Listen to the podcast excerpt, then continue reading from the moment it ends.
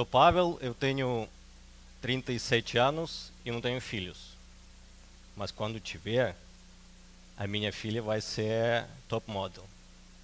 E o meu filho vai ser jogador de basquete. Vai jogar no NBA. Quatro declarações desses a gente ouve, de repente, um pouco menos, menos absurdas.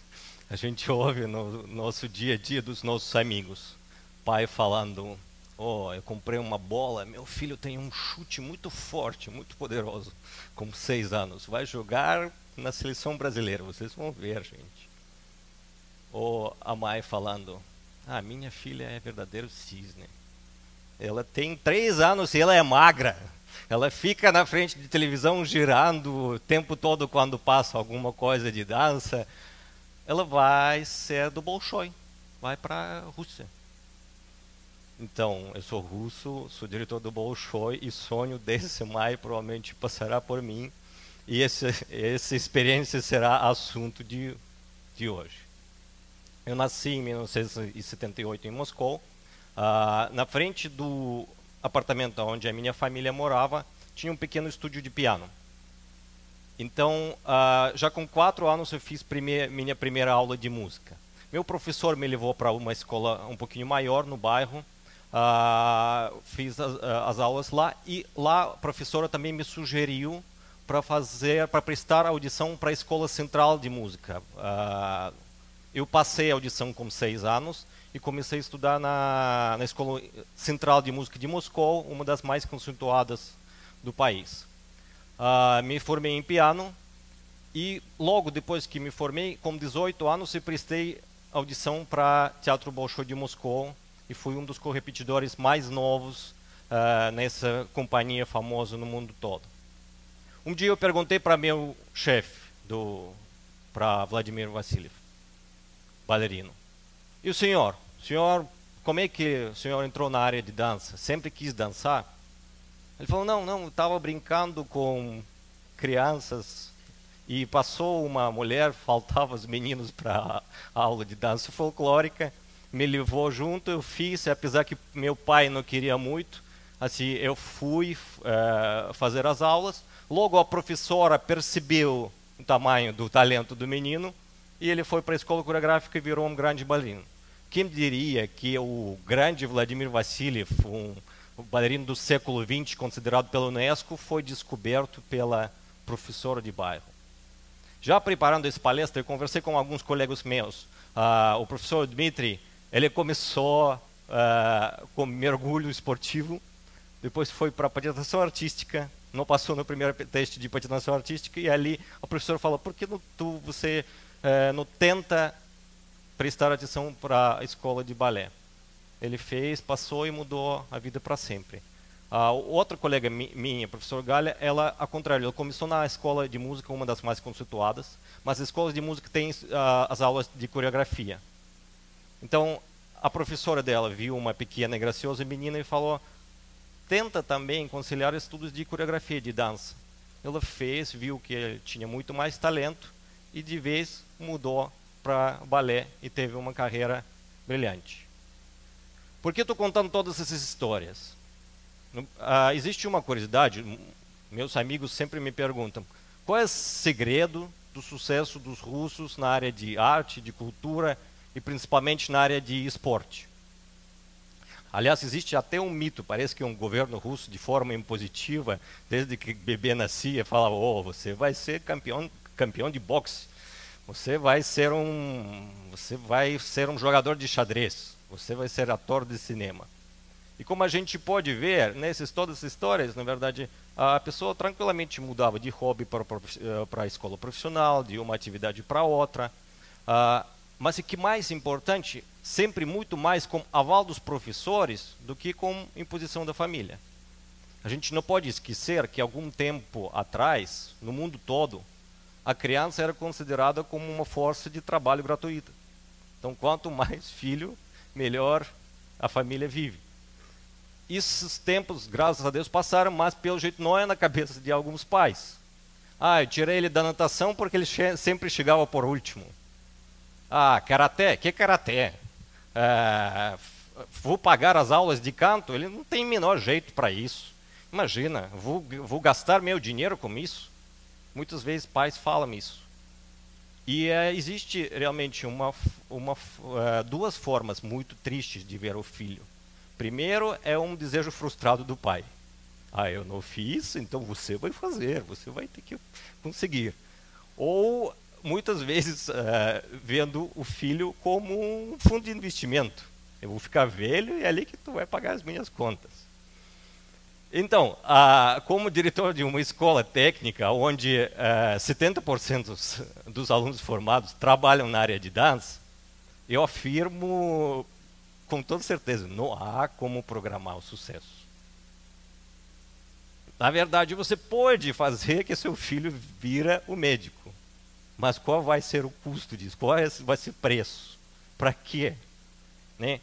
O Carl Jung falava, os sapatos que ficam bem numa, uh, numa pessoa são pequenos para outra. Não existe uma receita de vida que sirva para todos.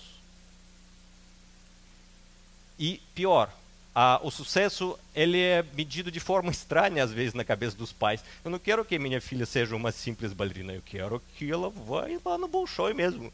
Eu não quero que ela dance com todo mundo no corpo de baile como colegas. Não, eu quero ela na frente como solista. Eu quero ela como cartaz do espetáculo no Facebook, no Instagram. Um filme bom sobre isso é o Cisne Negro, onde toda tragédia começa quando a, a menina passa na frente, vê um cartaz que não é ela, ela quer estar lá, ela tem a cobrança dentro dela, a cobrança da família, e tudo termina como tra tragédia. É uma ambição não acompanhada pelo nível técnico e pela inteligência emocional. Mas do outro lado, de outro lado existe um outro perigo. Às vezes pais falam assim: ah, eu não vou escolher para ele o que, que, ele vai fazer, meu filho. Ele vai, deixa ele brincar, deixa, uh, deixa crianças terem infância. Uh, não vou escolher. Ele vai ter 18 anos, ali ele vai escolher o que ele vai fazer. Não vou escolher para ele. É verdade. Só que dessa forma, a gente importante entender que a gente não aumenta a possibilidade da criança escolher e diminui. Porque tem várias áreas. A gente pode, uh, por exemplo, citar a ginástica rítmica, onde se você não começar cedo, não começar com quatro anos, você perde totalmente a chance de se profissionalizar. Ah, então, o que mais a gente ouve no Bolshoi? Ah, se eu tivesse começado cedo. Ah, se minha família me apoiasse. Ah, se meu pai soubesse que é, balé é bom começar com oito, nove anos. Então, eu tenho também uma história da família para exemplificar isso, eu tenho um sobrinho, é, filho da minha irmã, que é, tem um grande talento para violino. Ele mesmo, com quatro anos, quis tocar aquele instrumento. Só que ele foi estudar numa escola como hobby. E a minha irmã, uh, ela fa sempre falava: Oh, eu não quero que ele estude numa escola oficial. Estudos oficiais estragam criança, botam dentro da caixinha. Assim, ele vai perder todo o talento dele. Eu falei, ok, deixa ele fazer isso. Só que de, uh, deixa ele também testar a audição para uma escola profissionalizante. Porque se ele passar numa escola onde são 20 pessoas por vaga, pode acreditar que a, a vida escolheu para ele tentar se profissionalizar. Agora, se não passar, deixa ele lá, não, não, tranquilo. Ela deixou ele fazer, com seis anos ele passou na escola, agora vai estudar uh, de forma profissionalizante todos os dias. Mas que por exemplo, para mim essa é um, uma situação bem tranquila, porque mesmo ele agora com seis anos fazendo seis horas de violino, quem falou que ele tem obrigação de ser músico? Quem falou que ele tem obrigação de se formar na, na escola? Pode ser que vai passar um ano ele tranquilamente vai falar: oh, não quero, não quero tocar um outro instrumento, quero fazer de repente uma outra coisa na vida. Uh, a gente não pode esquecer que a educação musical, no caso, não é simplesmente criação de um músico profissional, mas criação de uma pessoa com as suas características inerentes. Quantas pessoas que em algum momento dançaram, fizeram uma dança, hoje não são bailarinos? Quantas pessoas fizeram música e hoje não são músicos? Eu mesmo, mesmo trabalhando com a arte, Hoje exerço muito mais papel de administrador do que de artista. Quantas pessoas pintam os quadros como hobby? Aliás, daqui uns 20 anos a gente nem sabe o que, que vai ser hobby, o que, que vai ser área profissional. O Nelson Rodrigues falava: com sorte você atravessa o mundo, sem a sorte você não atravessa nem a rua. É, e verdade, nós temos oito alunos que se formaram aqui em Joinville e se realizaram um grande sonho. Eles trabalham, por exemplo, oito alunos trabalham na Rússia, quatro uh, quatro ex-alunos trabalham hoje no próprio Teatro Bolshoi de Moscou, que é um ápice, uh, mostrando que sonho é possível.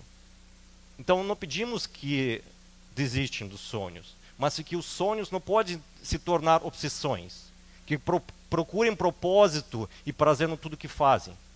Importante lembrar que sonho se constrói aos poucos e se vive no momento, no dia a dia. E não é um ponto lá longe. E eu, como diretor da escola em Joinville, eu sou tão feliz por pessoas que se formaram e que hoje trabalham na área de dança nas melhores companhias do Brasil e do mundo, como também por outros felizes que, que levam a dança para a vida toda. Então, matriculem os seus filhos para as atividades complementares, apoiem as iniciativas deles, uh, valorizam as peculiaridades deles. E pode ter certeza que o que eu mais agradeço à minha família, não é que eles, um dia eles escolheram a música para mim, mas que depois não puseram muita expectativa, não puseram muito estresse, muito cobrança, e que fez que eu amo a música para sempre. E para encerrar, uh, eu gostaria de fazer justamente isso. Eu gostaria de tocar uma, uma música que eu compus essa semana. Uh, uma ex-aluna nossa e bailarina no Canadá, a Lucila, ela sofreu um acidente grave, ficou uh, 10 dias em coma e só abriu os olhos ontem. Então, junto com o bailarino Edward Nunes, a gente queria fazer uma singela homenagem para ela, Lucila.